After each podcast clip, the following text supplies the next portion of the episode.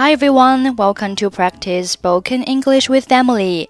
欢迎收听和 Emily 一起练口语，我是 Emily。Okay, today's sentence is Is it possible for me to get a beer? Is it possible for me to get a beer?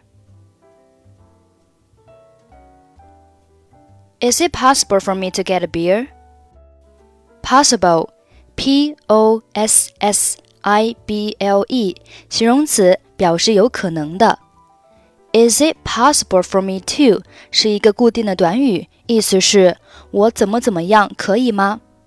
所以，Is it possible for me to get a beer？意思就是可以给我一瓶啤酒吗？ 不好意思，女士，我可以喝点东西吗？我有点口渴了。Excuse me, miss. Could I have something to drink? I am a little thirsty.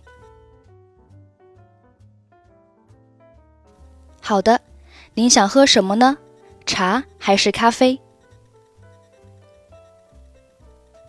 Okay, what would you like to drink? Tea or coffee? 可以给我一瓶啤酒吗？Is it possible for me to get a beer? 很抱歉，先生，我们没有啤酒。您要不要来杯水或者是果汁呢？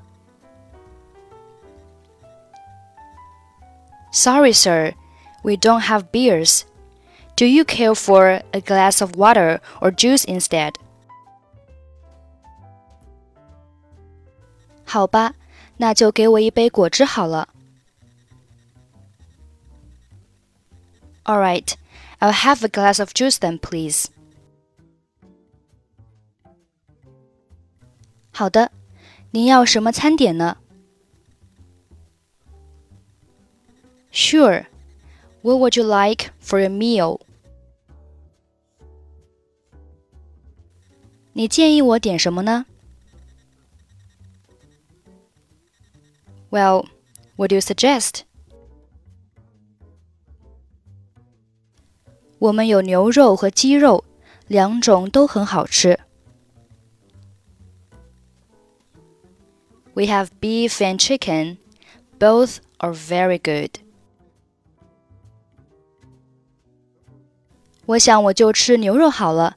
对了，可以多给我一些餐巾纸吗？I guess I'll have beef, please. By the way, may I have more paper napkins?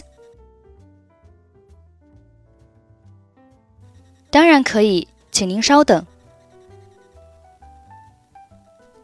Sure. Wait a minute, please. Excuse me, miss. Could I have something to drink? I'm a little thirsty.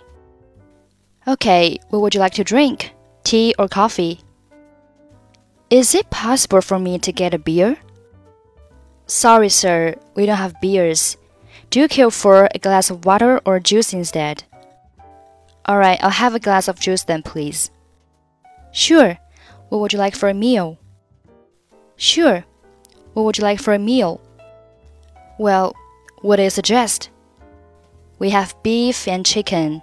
Both are very good. I guess I'll have beef, please. By the way, may I have more paper napkins? Sure. Wait a minute, please. Okay, that's it for today. 获取更多地道美语发音秘籍，欢迎关注微信公众号“英语主播 Emily”。I'm Emily. I'll see you next time. Bye bye.